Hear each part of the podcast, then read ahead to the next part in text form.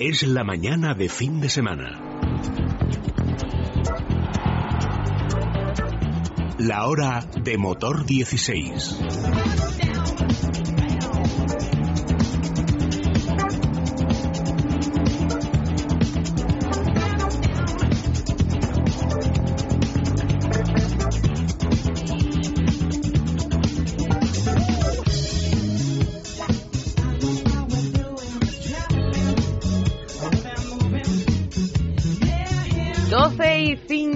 Minutos y vamos con motor 16, la hora, casi hora de motor 16, porque no llegamos a los 60 minutos, pero casi. Eduardo Cano. No llegamos por muy poquito. Buenos días, Elia. Buenos días a todos. Muy bien. Bien, te veo a cuadritos, mini microcuadros, en morado Momento, momento descripción de atrezo. es que la gente no te ve y luego en vaquero, estupendo siempre, con un pincel, Eduardo Gano, claro es un decir, que Es un decir, es un decir. Bueno, para el debate voy a recordar el teléfono. Por favor. ¿Sobre qué debatimos hoy, por cierto? Vamos a, debatir sobre los accidentes eh, nocturnos, una alerta que ha lanzado el RACE, bueno, nunca viene de más, aunque todos sabemos de qué va, de qué va el, peligro de la conducción eh, de noche, pero sobre todo eh, en relación a la visión, que muchos nos acostumbramos a ir de cualquier forma y no nos miramos como deberíamos tenemos la vista. Tú que llevas gafas y yo que veo menos que un topo, que llevo lentillas, eh, ¿llevas gafas de repuesto? Sí. Bien.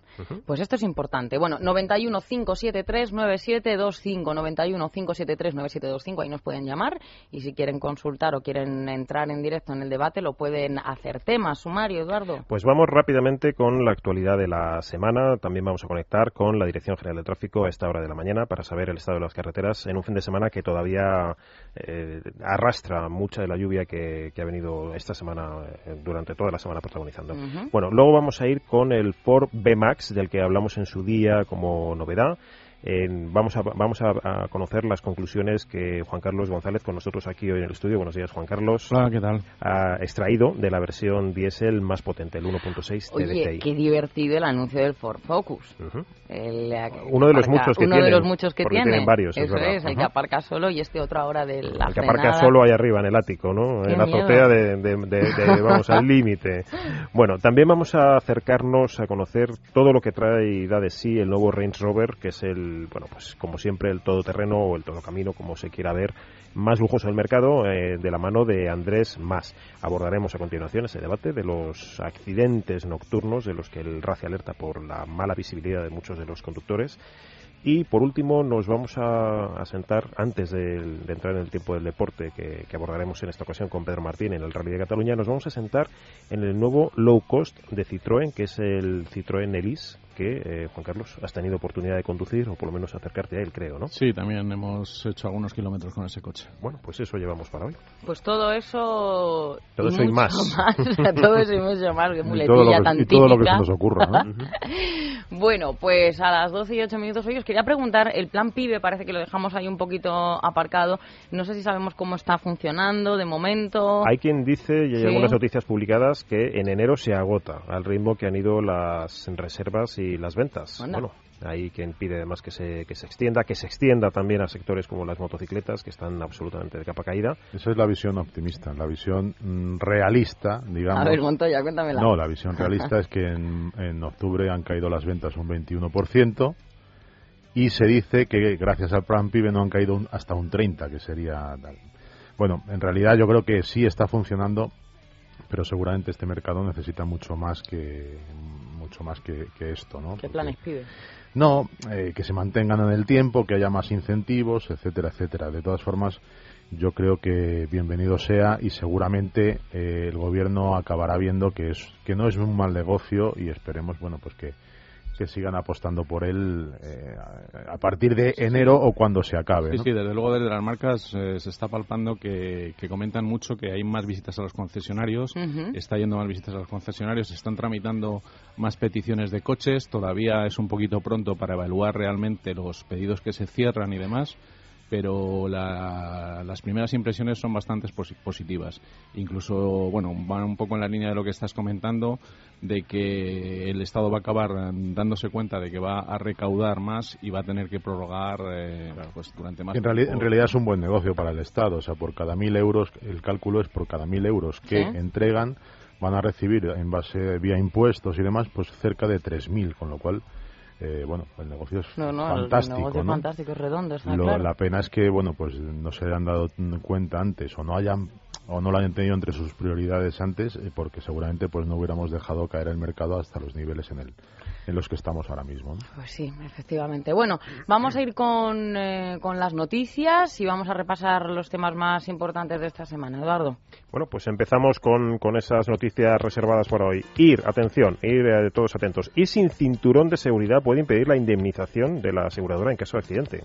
El hecho de ir sin cinturón de seguridad en un accidente de tráfico puede llegar a impedir que un herido pueda recibir una indemnización de la aseguradora, según una reciente sentencia de la gran Sala del Tribunal de Justicia de la Unión Europea. El caso, ahora resuelto por el Tribunal de Justicia de la Unión Europea, se inició en junio de 2004 en Portugal, tras una colisión entre dos vehículos, en el que resultó lesionado el copiloto de uno de ellos, que salió despedido por el parabrisas al no llevar el cinturón de seguridad, provocándole pues, profundos cortes en la cabeza y en la cara. El herido demandó a la aseguradora del vehículo y solicitó que se le condenase a todos a pagarles 65.000 euros de indemnización por las lesiones y por las futuras operaciones quirúrgicas que pudieran necesitar.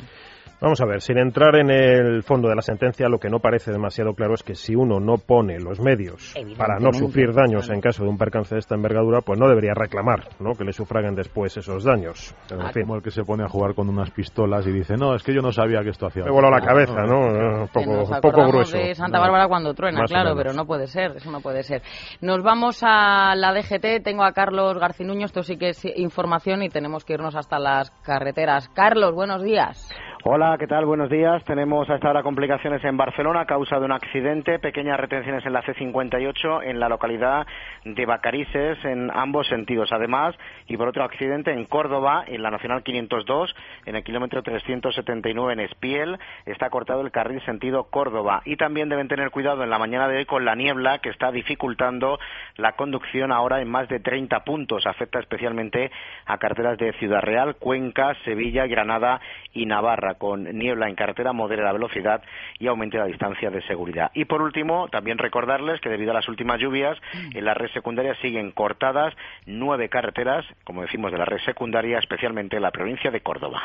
Pues muchísimas gracias, Carlos, desde la DGT. Precaución, amigo conductor, lo decimos siempre. Además, muchos madrileños, Edu, habrán salido precisamente por el puente de la Almudena. Mañana operación retorno. Que vengan despacito y con buena letra. fin de semana complicadillo. Mira, seguimos con, una noticia de, de interés. La factoría de PSA, Peugeot Citroën en Vigo, es la factoría tradicionalmente más fuerte, de, por lo menos en épocas de Citroën y en el tiempo de PSA, Peugeot Citroën, ha producido su vehículo 11 millones. ¿Del que vamos a hablar?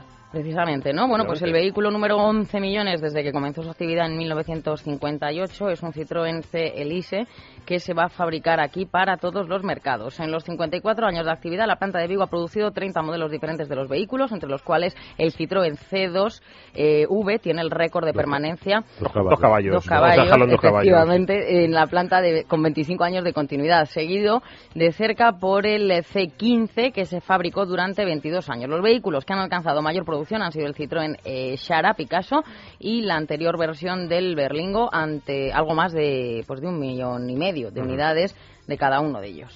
Pues enhorabuena desde aquí a todos los trabajadores y a toda Galicia. Ya lo decía hace un instante, la factoría de Vigo es una de las plantas clave de PSA como bien se ha visto al adjudicarle la fabricación de este, precisamente de este CELIS, del que, pues como bien has anunciado y hemos dicho antes en los contenidos, pues vamos a hablar un poquito más tarde.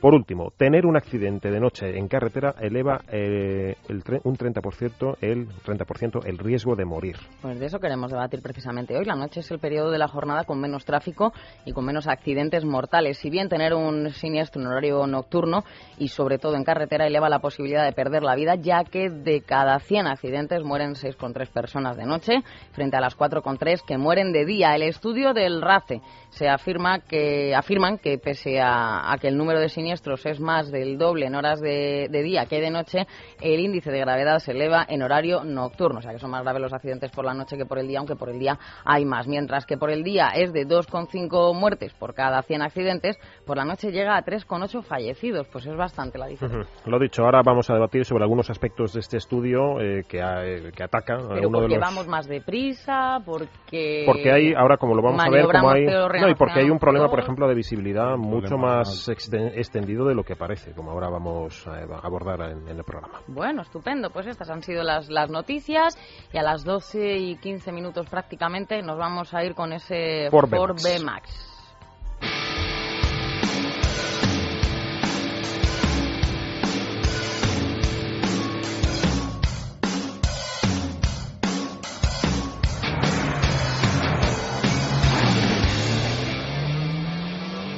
Vamos, Edu. Pues sí, vamos con ese... Hoy no hemos arrancado, ahora que me doy cuenta. Arrancamos. Arrancamos, arrancamos. Michael Jackson. Ahí, ahí, ahí. Bueno, hemos arrancado de alguna manera, ¿no? Vale, vamos allá. Bueno, pues sí, vamos con ese B-Max que hace poco Ford ponía a la venta. La verdad es que es un coche con una fórmula genial. Eh, fusiona eh, aspectos interesantes de los coches utilitarios, pero también de los monovolumen. Eh, para situar un poquitín a la, a la audiencia, es un coche, ahora cuando venía por aquí, venía, venía hacia aquí, me he cruzado con un Kia Venga. Bueno, pues es un coche en la línea de un Kia Venga, de un Hyundai X20, sobre todo de un Opel Meriva, que es algo que quizá muchos relacionarán más visualmente, de un Renault Gran Modus. Eh, la genialidad, o una de las genialidades de este nuevo Ford, son sus puertas traseras correderas, únicas en el segmento. Se abren como las puertas del oeste, ¿se Sí, acuerdan? hacia atrás. Hacia y además, y además eh, la ausencia de pilar central, es decir, a- el, el pilar, digamos, va integrado en la propia puerta. ¿no? Esta la, la idea, como ahora vamos a ver con, con Juan Carlos, es eh, garantizar, asegurar el mayor espacio o hueco posible para entrar en la, en la zona trasera. Eh, Juan Carlos, ¿qué es lo que más, eh, creo que serán las puertas, pero bueno, qué es lo que más te ha sorprendido de este nuevo modelo? Bueno, realmente el coche está llamando la atención precisamente por eso, ¿no? Porque ya ha habido bastantes modelos que han utilizado la fórmula de las puertas correderas, so- sobre todo en la, parte trasera. Pero este coche, el nuevo Ford B-Max, lo que hace es que carece de pilar central. Es decir, cuando abrimos las puertas de adelante, que son unas puertas que se abren normalmente de bisagra, como como en otros coches, y abrimos al mismo tiempo las puertas de atrás, pues queda un espacio completamente diáfano para acceder al interior, ¿no? Y esto pues ofrece muchas ventajas a la hora de, de acceder al vehículo, de subir, de bajar, o en el caso, bueno, pues de las familias cuando tienen que... Cargarlo mucho que- también. ¿o? Sí, o colocar una sillita para un niño es mucho más cómodo. Incluso el, el asiento del copiloto, el respaldo se puede plegar, eh, entonces incluso te puedes apoyar en él cómodamente para realizar cualquier tarea. Eh, efectivamente, cargar ob- objetos más, más grandes, pues también, también ayuda. Y en ese sentido, pues ofrece bast- bastantes ventajas. Es un coche, evidentemente, de un uso o destinado a un uso familiar. ¿Cómo va de maletero el B-Max? Bueno, el maletero mm, podemos decir que es aprovechable en el sentido de que tiene unas formas bastante regulares y demás, pero la capacidad que tiene es de 318 litros, lo cual, pues bueno, es inferior, por ejemplo, a lo que a lo que tiene un Focus, ¿no? Para que la gente compare un poquito, ¿no? Este coche utiliza la plataforma del Fiesta, aunque se ha retocado, se ha aumentado la distancia entre ejes, se han ampliado las vías y al voladizo trasero se le ha dado bastante tamaño. Pues fíjate que así a simple vista lo comparamos con esa plataforma del Fiesta, que creo que son, por lo que veo, 13 centímetros más de, Sí. de largo. Sí. Pero digo, con esas puertas, esa, esos cambios que nos estás contando, parece todo lo contrario, que nos vamos a encontrar un coche mucho más grande, El ¿no? coche por dentro es eh, tienen bastante hueco para las piernas, por ejemplo, para los pasajeros traseros. Delante va bien. Lo- eh, la altura, la altura, pues hay bastante altura, se va, se va cómodo. もの。Eh, incluso, bueno, pues en lo que son las puertas la- laterales correderas no hay reposabrazos, con lo cual la cota de anchura en las plazas Es traseras claro. también eh, eh, está preparada para que vayan holgadamente los pasajeros que, que va- que vayan ahí. Pero si nos volvemos al maletero, que era un poco de lo que hablábamos, pues bueno, mm, hay rivales que, que ofrecen casi unos 400 litros, incluso alguno más, y ahí pues está un poquito justo, podríamos Pues el. Kia Venga del que hablaba precisamente Eduardo, Sí, porque además, 420. digamos que son cotas en, en cualquier caso mm, limitaditas en todos los casos cuando va mucho mucho aforo, ¿no? Mucho pasaje en el, en el coche y aquello pues se queda en un viaje, de, por ejemplo, de vacaciones se puede quedar un poco un poco justo. Lo que pasa que seguramente yo creo que el B-Max es más un es un, un concepto mm, Más de- urbano. más urbano, más eh, eh, coche urbano pero amplio, ¿no? Que te permite pues ir cuatro personas eh, cómodamente, Eso te es. permite llevar llevar, me imagino los asientos se mueven mucho y se, te permite ajustar la carga de una pues las compras que vas a hacer y demás. Em- Es menos seguramente menos como primer coche y más como como un segundo coche más sí, un poco habitable, más, es este, tratar de buscar un, un coche que en, en, ciudad pues dé mucho juego, ¿no? Por así decirlo.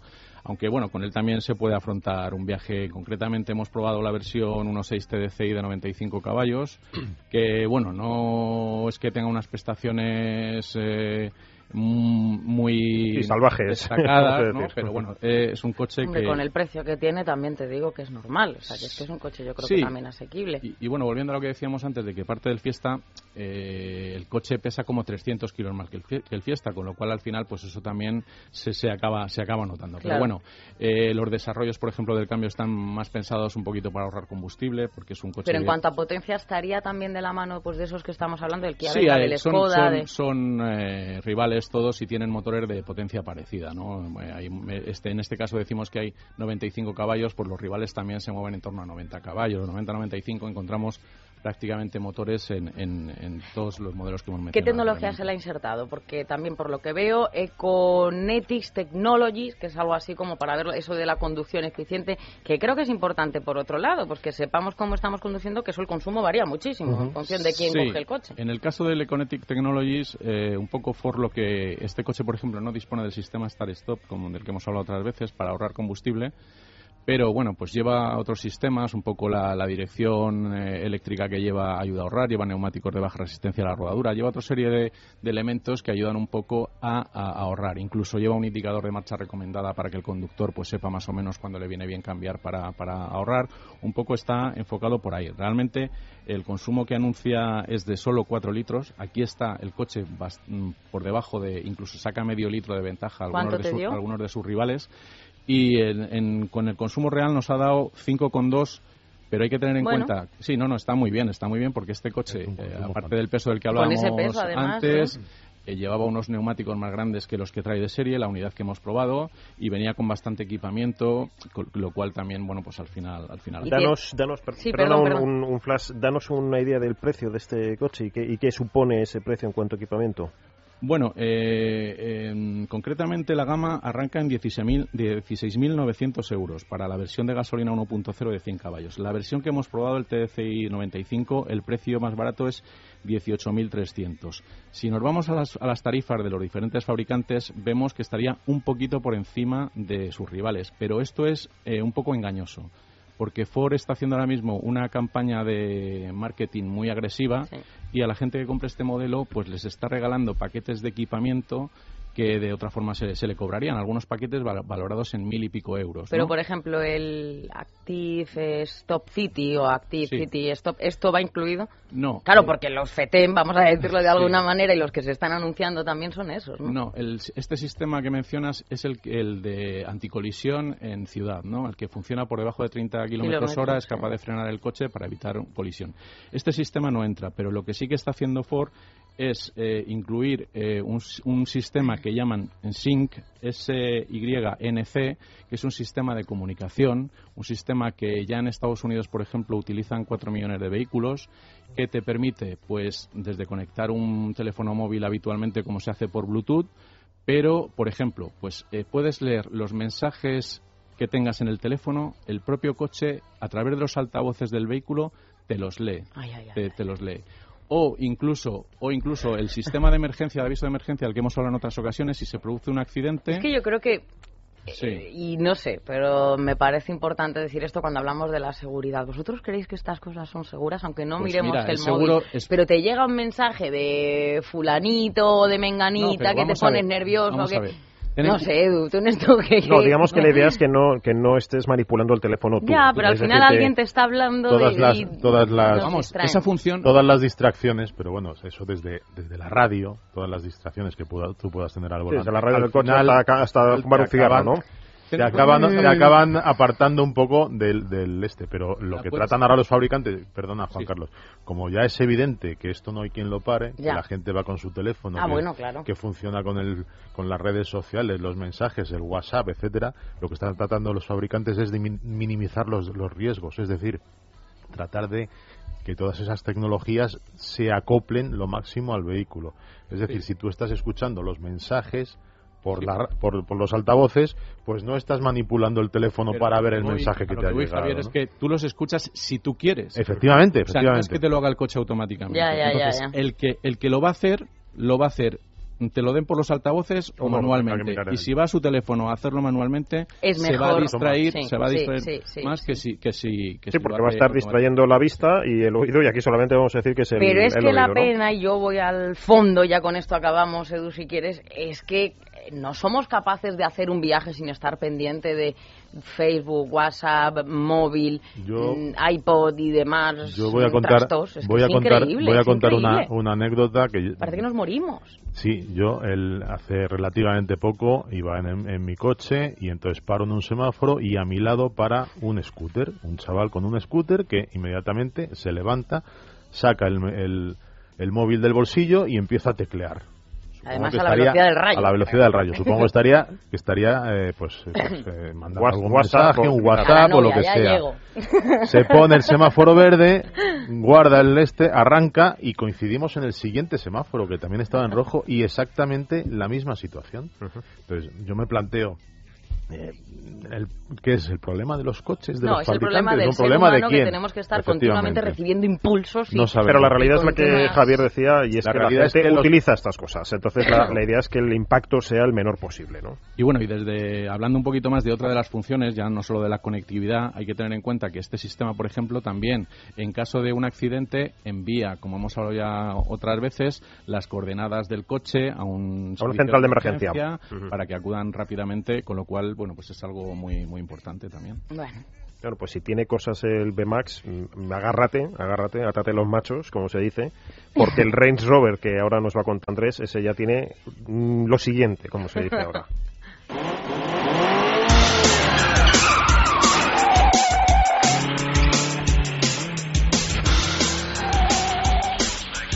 Querido Andrés.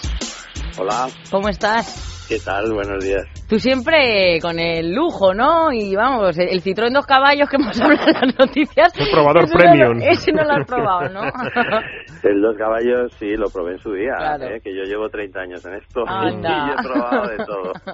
Bueno, Andrés, yo decía hace un instante que si el Ford Max, que pues la verdad es que para ser un coche, digamos, pseudo utilitario, tiene, tiene una tecnología de lo más avanzada, lo del Range Rover ya es como de otra galaxia aproximadamente, ¿no? Pues sí, la verdad, es que estamos ante el todoterreno de lujo más refinado, capaz y versátil del mundo y no exageramos nada, ¿eh? porque hemos podido comprobarlo, nos hemos ido, bueno, nos han llevado a Marruecos, hemos empezado, hemos estado tres días allí probando el coche, eh, como te puedes imaginar, eh, a fondo.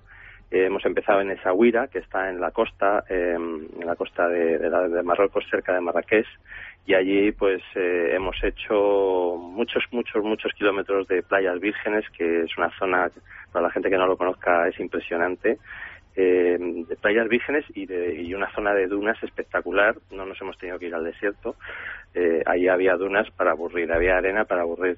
Afortunadamente había llovido bueno estaba lloviendo incluso en, en algunos momentos y normalmente para, para manejarte o para circular por dunas hay que hay que mm, desinflar los neumáticos bastante. En este caso, como estaba la parte de arriba de la arena estaba durita por el agua, pues no hemos tenido que desinflar, pero bueno, la verdad es que hemos podido comprobar lo que decía allí el coche. Sí, porque te iba a decir, Andrés, si me permites, que, que, bueno, casi la capacidad rutera del Range Rover desde siempre, pero sobre todo en las, últimos, en las últimas generaciones, y en este ya me hago cargo de lo que puede ser, pues se da por, por, por hecha, ¿no? Esa capacidad en asfalto. Pero es que además este coche, con todo lo que cuesta y demás, sigue siendo, o se mantiene como uno de los referentes en campo. Sí, sí.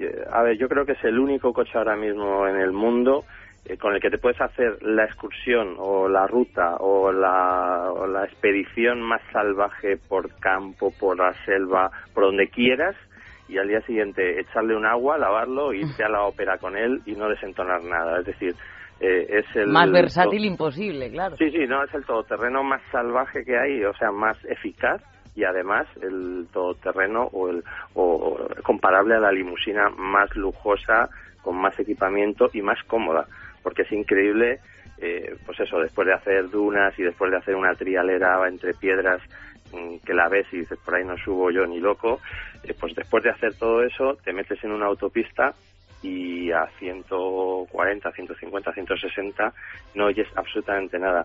Ellos, em, los técnicos de, bueno, ya nos pareció que era así, pero además ellos nos, nos lo confirmaron y, por ejemplo, a 50 kilómetros por hora en, con, con, un, con un asfalto muy deteriorado, eh, en silencio de marcha es el mejor de su clase, pero es que a 160 es el mejor de su clase en su segmento y además es mejor, es más silencioso, más agradable de conducir que muchas mm, limusinas de lujo, muchas berlinas, pues tipo Maybach, Bentley, etcétera.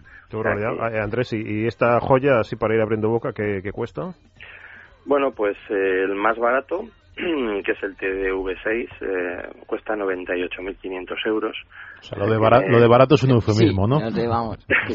el más barato, sí, efectivamente. Claro, es que lo ha dicho el menos, el menos caro, que, te que de repente estás en la finca, en el campo, luego te vas a la ópera, es otro nivel. es, otro nivel. Aparte es que han echado el resto esta gente de Land Rover con este coche porque, por ejemplo, eh, ya el terrain response que llevan todos los Land Rover eh, ya es eh, ese sistema a todo terreno en el que tú con una ruedecita pues pones piedras, arena, no sé qué, para no tener que complicarte la vida, pues han ido todavía más lejos y este coche ya lleva el Terrain Response 2, que eh, en esa misma rueda tiene una posición auto que la aprietas y ya él con sus calculadores y su centralita eh, detecta eh, por qué, por dónde vas, es lo que estás haciendo y adapta el coche a esas condiciones. Es decir, si detecta que estás andando por piedras, que estás eh, por arena y, encima además te asesora mm, si tienes que subir la suspensión o la tienes que bajar.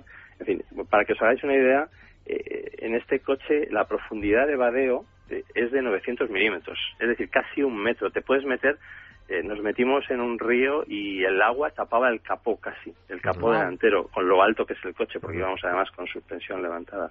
Y el coche pasa, y el coche pasa. Eh, y el coche pasa sin problemas. De todo ello gracias a un curioso sistema de, admisión, la que han llamado Queen Mary, porque tiene como dos chimeneas como, como los transatlánticos. Bueno, eh, la verdad es que han pensado en todo. Bueno, y sobre todo es que el, el coche está hecho de aluminio. Toda la carrocería es de aluminio. Con eso, mm, como os podéis imaginar, lo que se consigue es reducir el peso. Han reducido el peso nada más y nada menos en, el TW6 en 400 kilos, que es el equivalente a cinco adultos.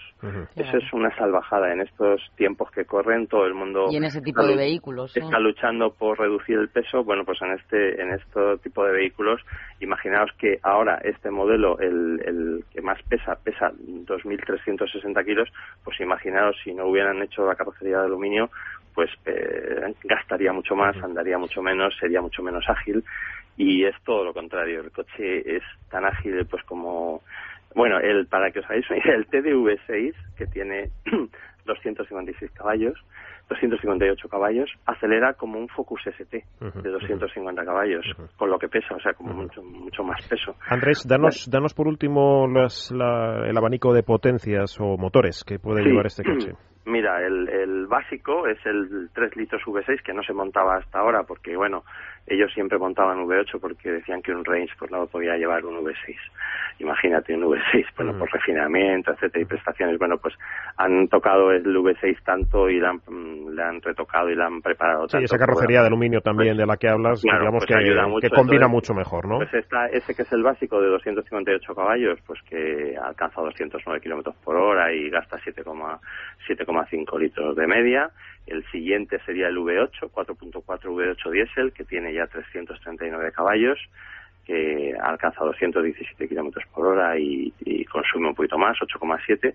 Y luego en el top 10 de, los motores, pues tienen el motor que ya tenían antes, un 5 litros V8 de gasolina, que da 510 caballos y bueno, pues las prestaciones son de, de super deportivo, vamos, o sea que te montas en este coche y no parece para nada que lleves un cacharro de, de, casi dos toneladas y media. Nada, es, un, tema de euromillones, yo lo veo claramente, es un tema de euromillones. Hace falta escucharte ese concreto cuesta 150.000 euros.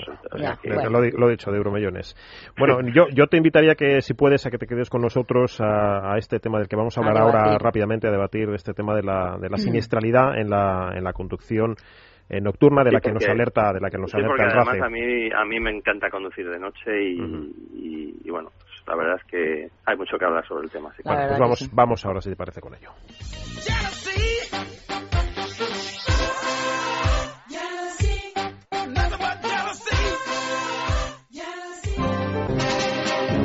Es la mañana de fin de semana.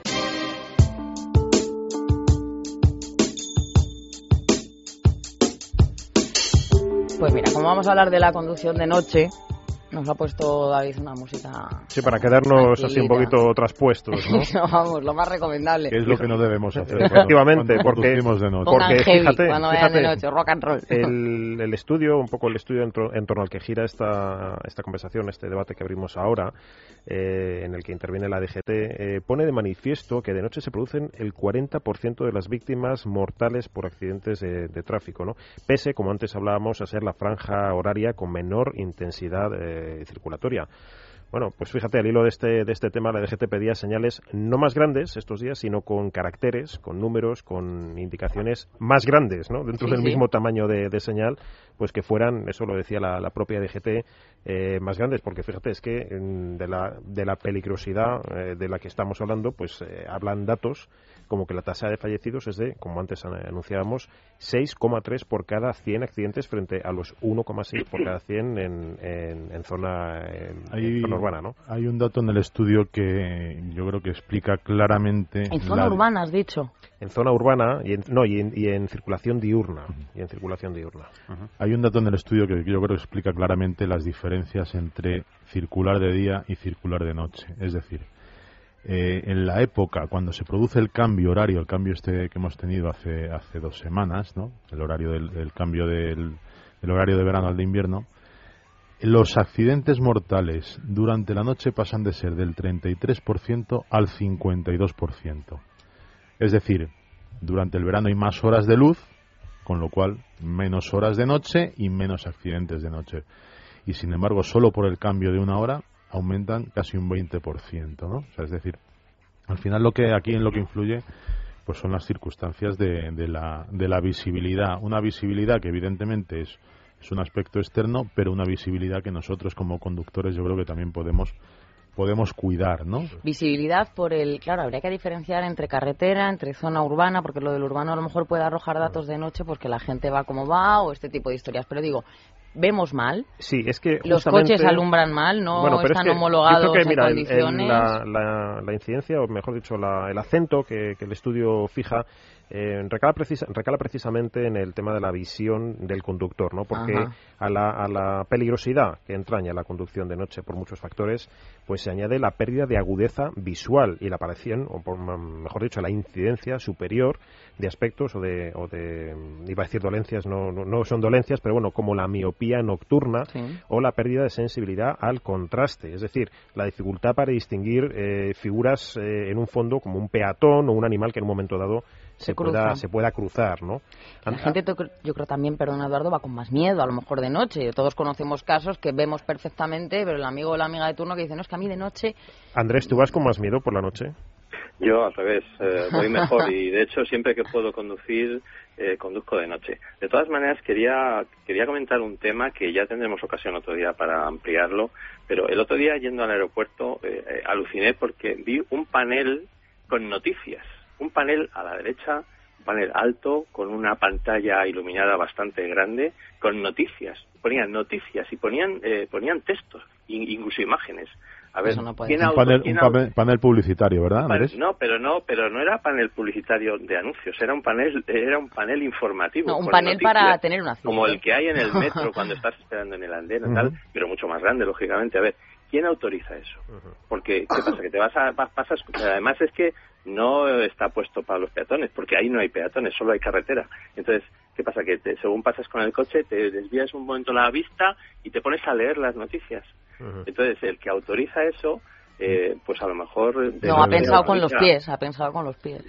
hace, años, de hecho... Igual que, igual que a la gente que hay eh, una autoridad que autoriza eso, eh, por la noche, pues imagínate, pues las señales no serán las adecuadas, habrá 20 señales en, en 50 metros, en fin, que yo creo que, que hay mucho más, el, problema es mucho más complicado de lo que parece, aunque aunque es verdad que yo creo que la gente sale a conducir sin ver bien. Yo creo que los problemas, el problema es que la gente no ve. Pues fíjate, Andrés, hasta el punto que el 32% de los conductores eh, diagnosticados por problemas de visión, más de la mitad de la muestra de, este estudio manifiesta, eh, este 32%, tener serias dificultades visuales, sobre todo de noche, ¿no? Y con síntomas tipo eh, sensibilidad al deslumbramiento y visión borrosa, ¿no? Ahí es nada, ¿no? Hombre, yo creo que, que cuando llegamos a una edad, y yo hablo por mí mismo, que es, un poco mi caso, yo no, he utilizado gafas nunca hasta hace unos años y ahora ya no sé vivir sin ellas, ¿no? Y cada día, y cada día tengo más dependencia.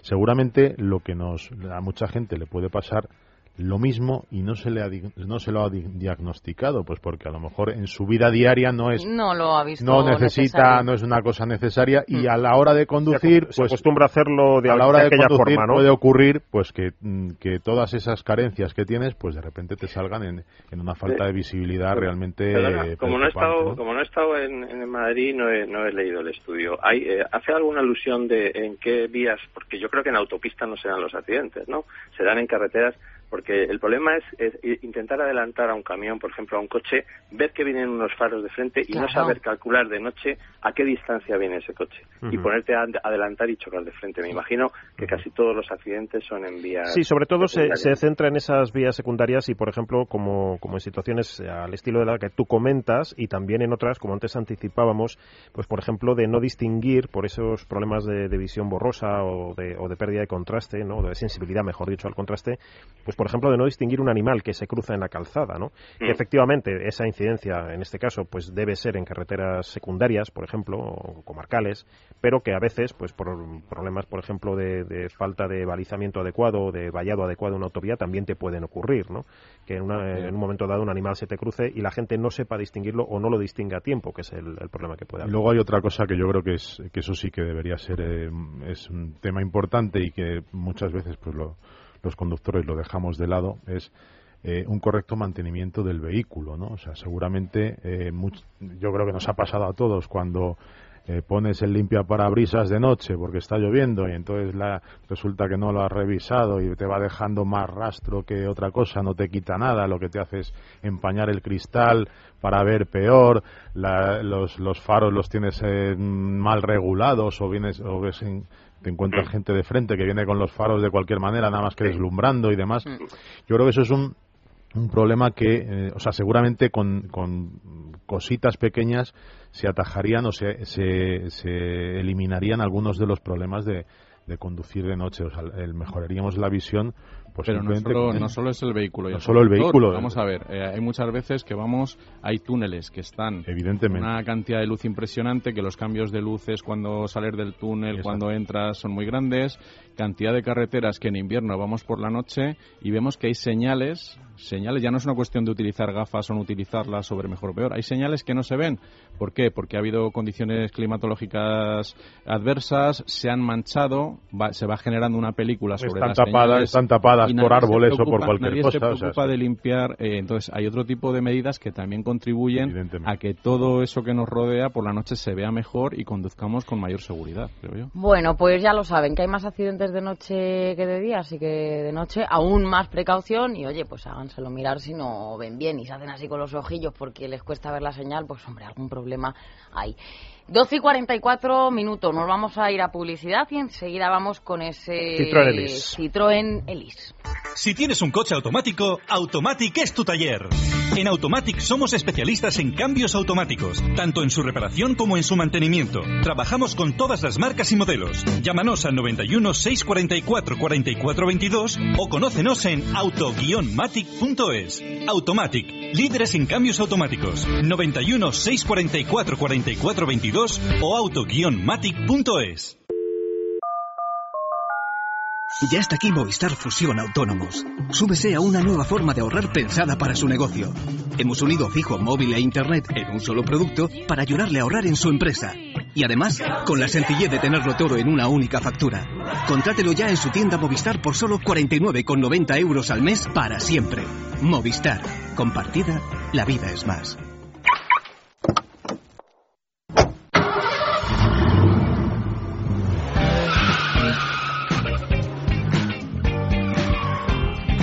Que nos ha dicho el amigo Juan Carlos. A ver, Citroën C Elise. Elise, nada de Elise, es C. Elise. Nos hemos querido poner muy finos. ¿eh? Perdonad, perdonad pero si Andrés nos ha llevado a la ópera, pues, claro. Citroën. Pues ¿Qué menos? Elise. ¿Qué menos? No vamos a Los dejar campos elíseos, Elise, claro. y ya está. A Bueno, ver. estamos hablando de la nueva berlina eh, low cost de Citroën, como hemos antes anticipado en, en- en nuestro espacio de noticias, fabricada en exclusiva para el mundo entero en la planta de, de PSA Peugeot Citroën en Vigo. Eh, bueno, en España es un motivo más que suficiente para estar eh, orgullosos de, de este coche, ¿no?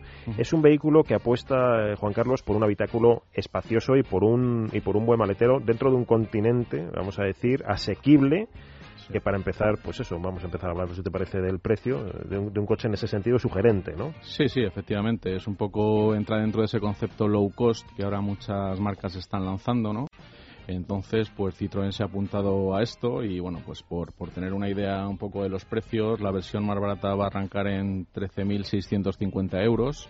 Esto sin antes de aplicar el PIBE. Si hay alguien que puede acogerse al PIBE, pues es, es una berlina. 2.000 euros menos todavía. exactamente, que va a estar por poco más de 11.000 euros, que encontrar coches de estas características en el mercado ahora mismo pues es complicado. O sea, quitando el nuevo SEAT Toledo también, por ejemplo, que no hace mucho que ha llegado y, y del que hemos hablado, que están ahí ahí los dos, pues la verdad es que son coches muy interesantes. Por eso, porque ofrecen bastante espacio interior, porque ofrecen un, mal- un maletero muy interesante, que son 506 litros de capacidad, que dan para mucho equipaje.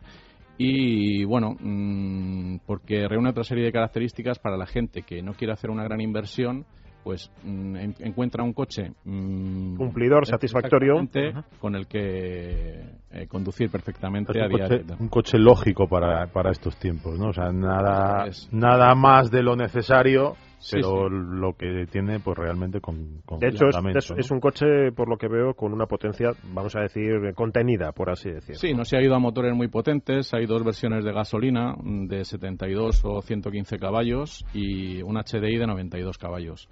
Eh, durante la jornada que tuvimos de toma de contacto con el vehículo, pues por la zona de Barcelona y alrededores, pudimos conducir tanto el motor de gasolina más potente como el diésel. Y bueno, ambos maleteros, pues lo que decíamos antes, cumplen un poco para la mayor parte de conductores. eh, a la hora de salir a carretera, pues lo mismo. O sea, eh, puedes viajar perfectamente con ellos, con un consumo contenido. Y, y, bueno, o sea, el gasto real, por ejemplo, eh, de 5,6 litros, ¿no? En, en el caso del. del del ¿Motor diésel quizá? O... Sí, sí, eh, pero te- hay que tener en cuenta que hablamos de, de un coche con mucho equipamiento, de eh, opcional en el caso del que, condu- que- del que estuvimos al volante, con llantas de 18 pulgadas, que siempre son más grandes que las que trae de serie. Pero bueno, la verdad es que, que bien, muy bien. ¿Has probado un coche con cambio automático? No, no, no, eh, ha sido con cambio. Con cambio, con cambio manual, vale. ¿Y qué tal? ¿Qué tal ese...?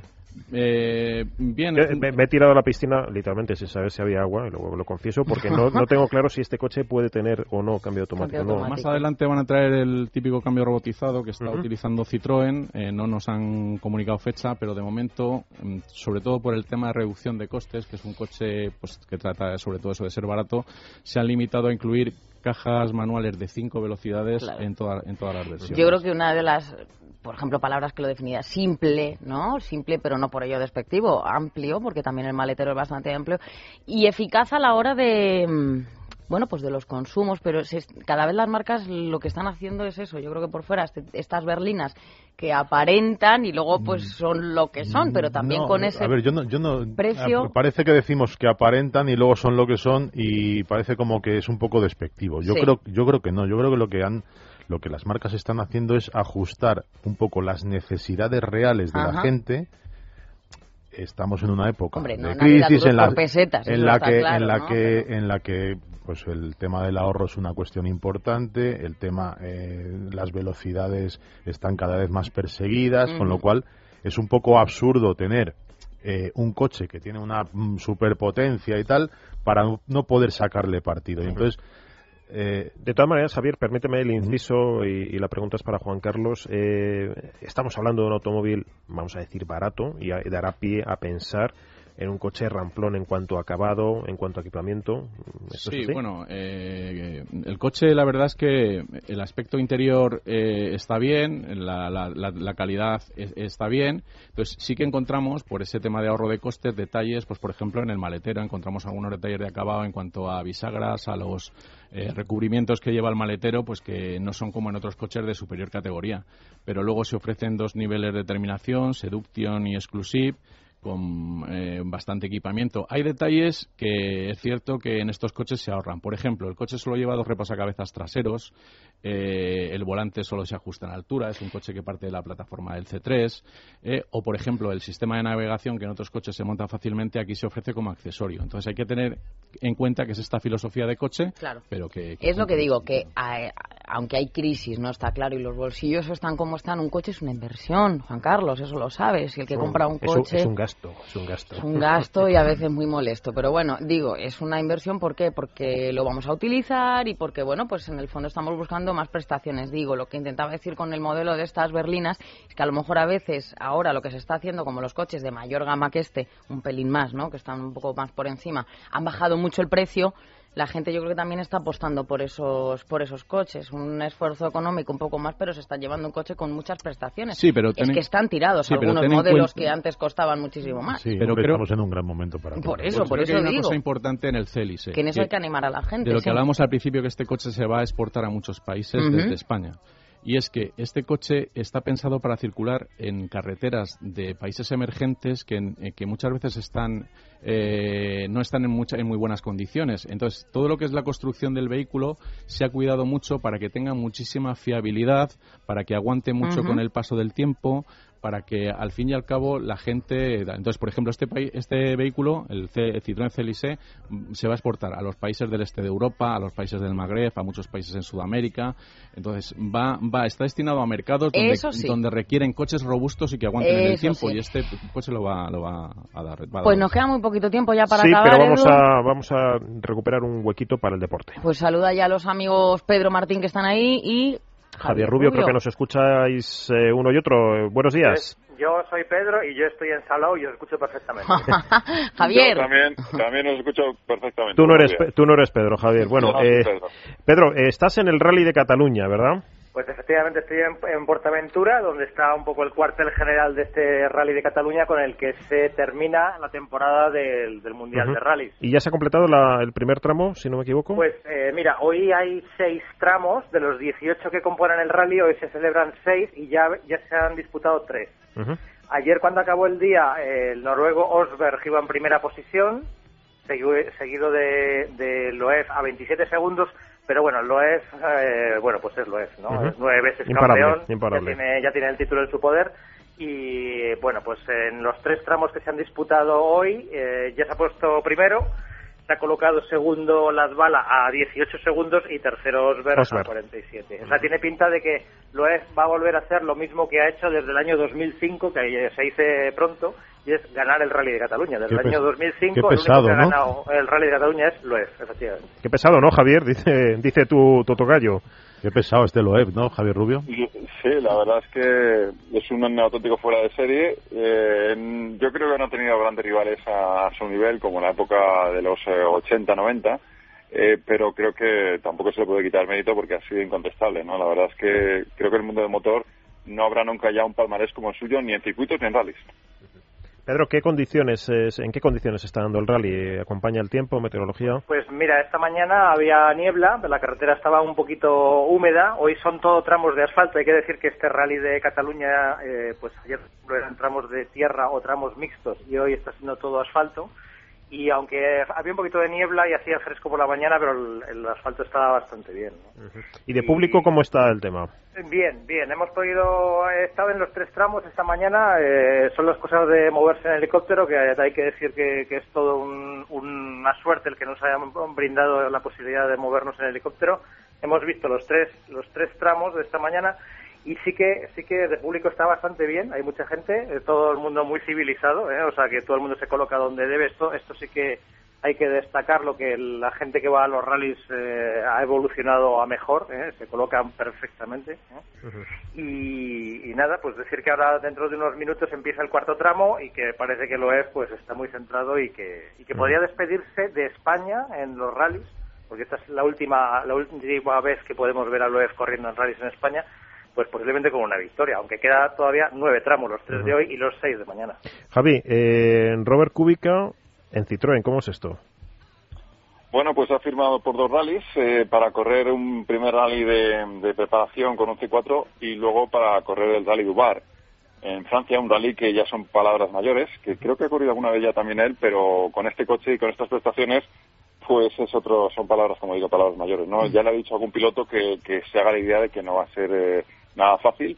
Y bueno, pues eh, eh, parece que sigue, insiste, ¿no? Los rallies, lo ha seguido diciendo estos días, son una gran pasión para él, a pesar del accidente.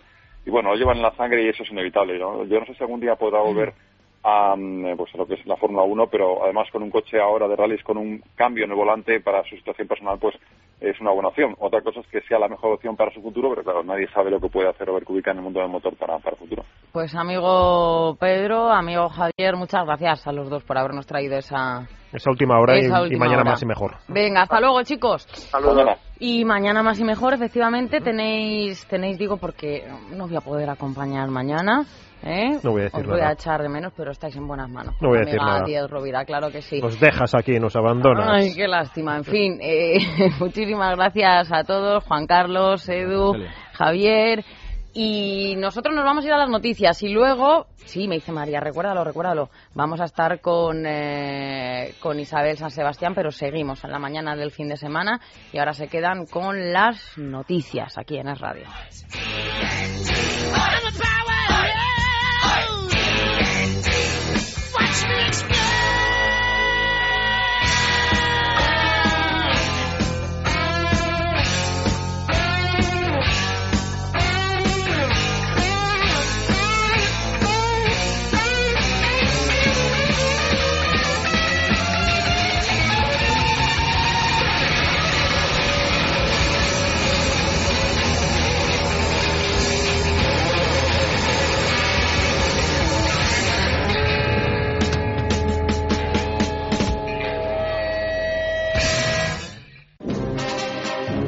Es la mañana de fin de semana.